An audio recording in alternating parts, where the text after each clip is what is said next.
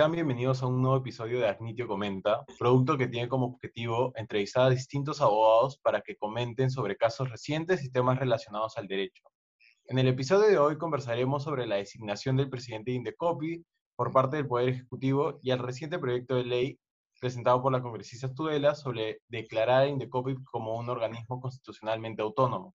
Para ello nos acompaña el doctor Rafa Velázquez, quien es abogado por la Universidad Nacional Mayor de San Marcos, posee un máster en argumentación jurídica por la Universidad de Alicante y la Universidad Delhi Studi di Palermo. Asimismo, obtuvo la maestría en Derecho Constitucional por la Universidad de Castilla y actualmente es socio en Baxil Consultores. Doctor Velázquez, muchas gracias por aceptar nuestra invitación. Gracias, Juan. Gracias Eh, por la con el- invitación. Con el reciente cambio del presidente Indecopi, se ha vuelto un tema recurrente, nuevamente, el estudio de la independencia de las agencias de competencia.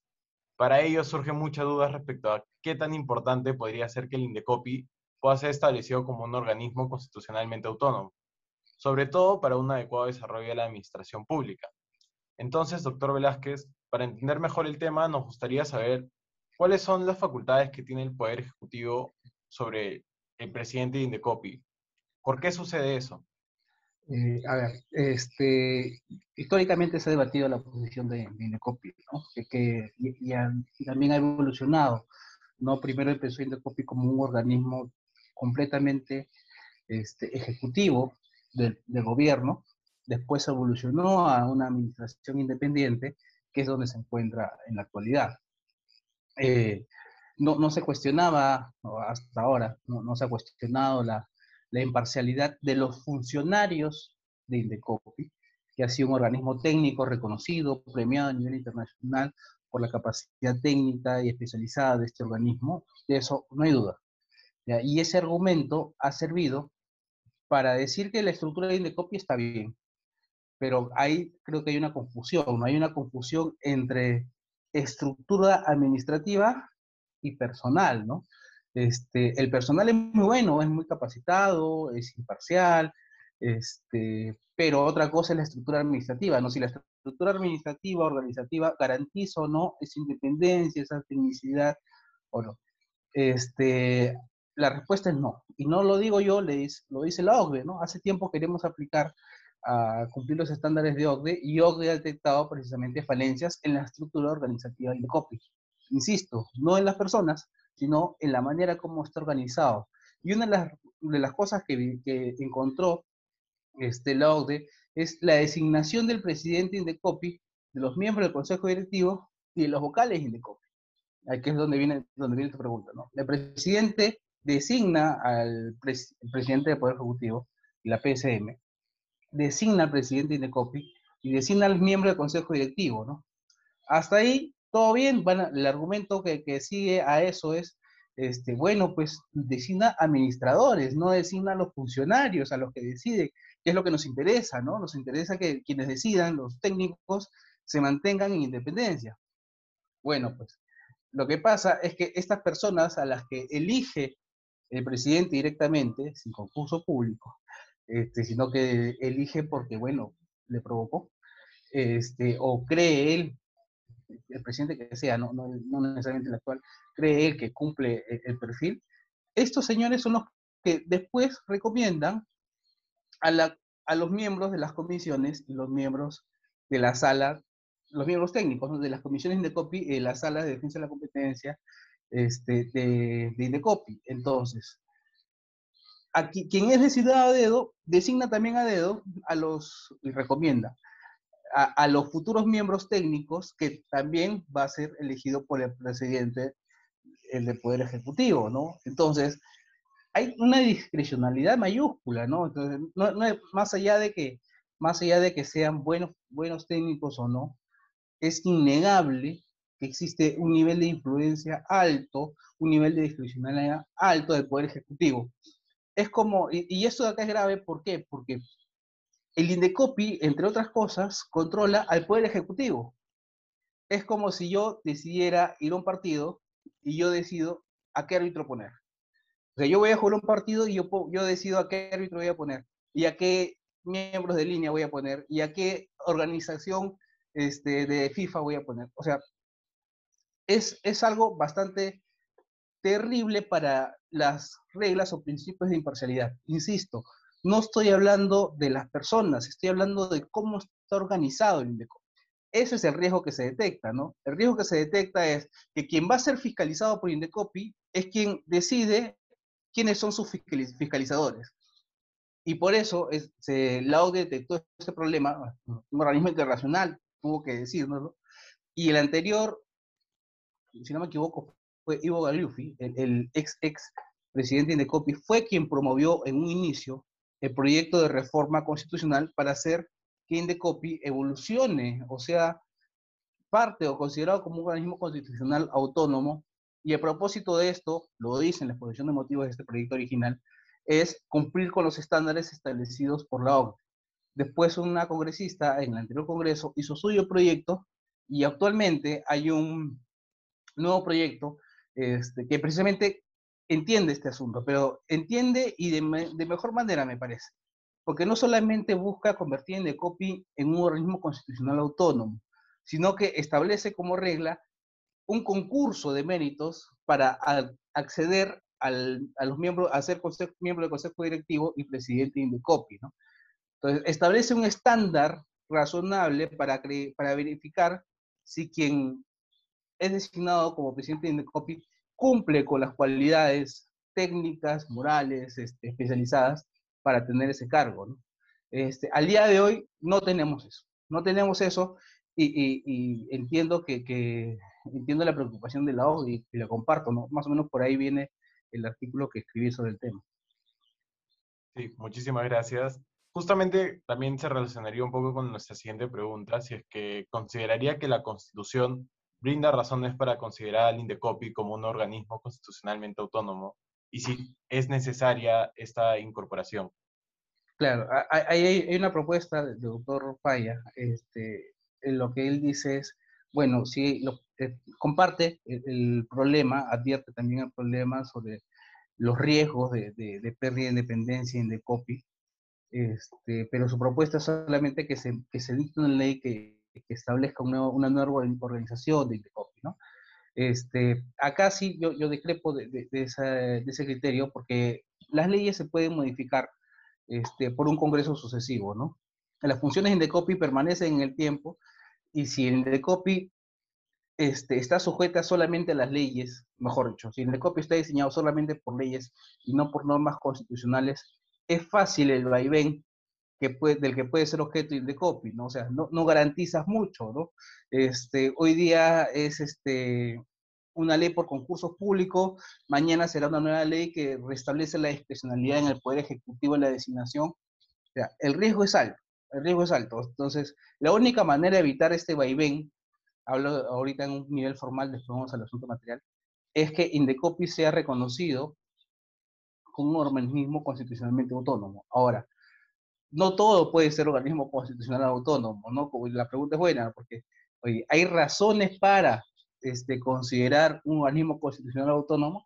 El simple hecho del vaivén de, la política nos podría hacer que todos los ministerios finalmente lo, queramos convertir en organismo constitucional autónomo, y, no es la idea, ¿no?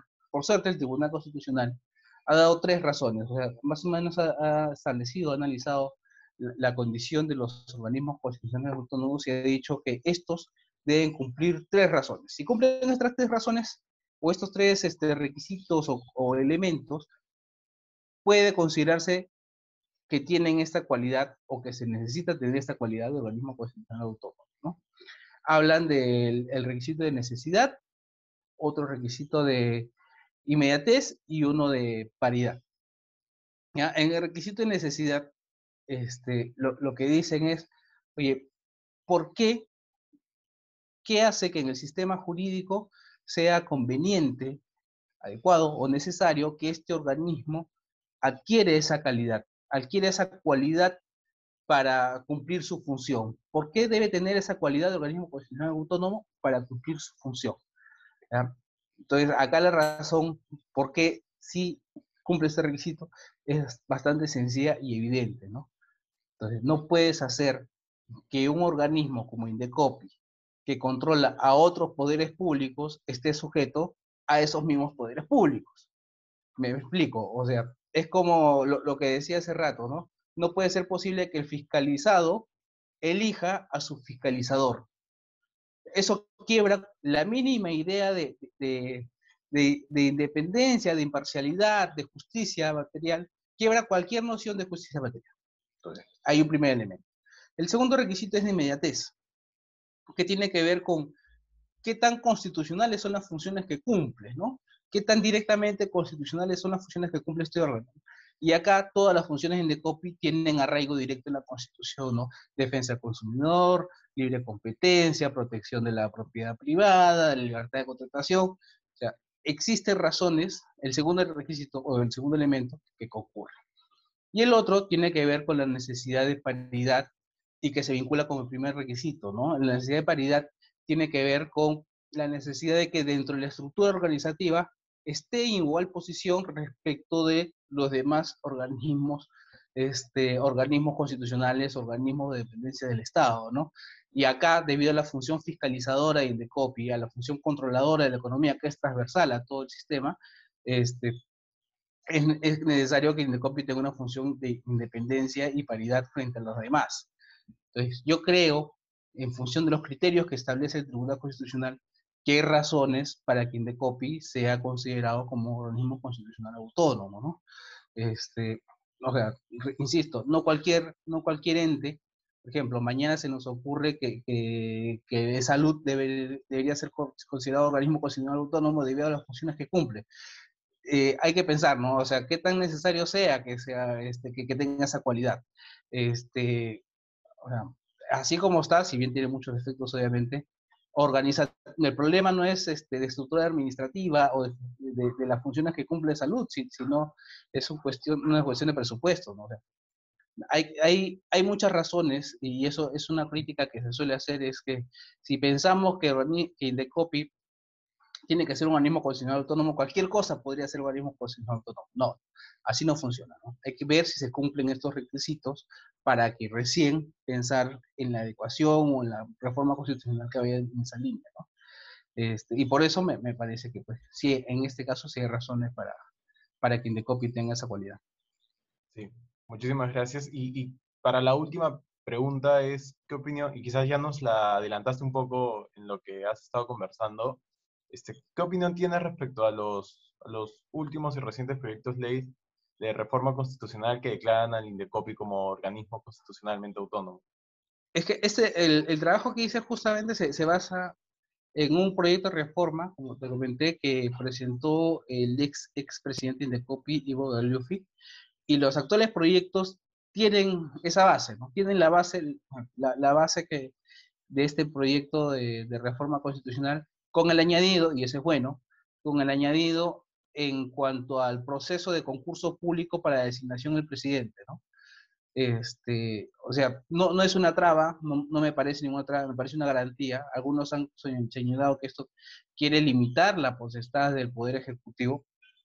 No, me parece una garantía, de hecho, para la designación de presidentes de los organismos constitucionales, este, perdón, de los reguladores, este, se que son dependencias, se son más dependientes del Poder Ejecutivo que el INDECOPI, se establece un régimen de concursos públicos. con mayor razón para el INDECOPI, que debería, y es independiente, este, debería existir un régimen de concursos públicos, ¿no? Si no, nos enfrentamos al problema que, que, estamos teniendo en la actualidad, ¿no? O sea, no tengo nada contra el señor Palacín, el actual presidente de INDECOPI. Este, seguramente es un, es un abogado talentoso, eh, pero no, no, no, no le reconozco este, capacidades administrativas o, de, gestión o, que, que, que, ameriten esa condición. Al menos de lo que he revisado, no, no, no se le conoce eso. Este, pero bueno, de repente hace una buena gestión y, y bienvenido sea. ¿no? Este, lo que me hubiera gustado es que exista este, un control, un concurso público en donde se verifique que cumple el perfil, ¿no? Tal vez lo cumple, tal vez no, no lo sabemos porque no hubo concurso público. Entonces, este, ahorita no, no podemos estar en ese albur, ¿no? Es bastante riesgoso para la institucionalidad. Este, así es que, que nada, me, me, parece meritorio el mejorado del nuevo proyecto. Este, espero pues que, que llegue a un buen puerto. Sí, muchísimas gracias, doctor, por, por la entrevista. Creo que justamente estos temas están siendo sumamente discutidos por, por alumnos de las facultades de Derecho, por, por abogados. Creo que este, con la, la última designación, también el proyecto que se, que se ha presentado ha vuelto de nuevo en mesa de discusión, algo que, que como bien comentas, ha estado desde algunos, desde hace años. Así que muchísimas gracias por, por aceptar la entrevista, por estar con nosotros, por, por compartirnos su tiempo.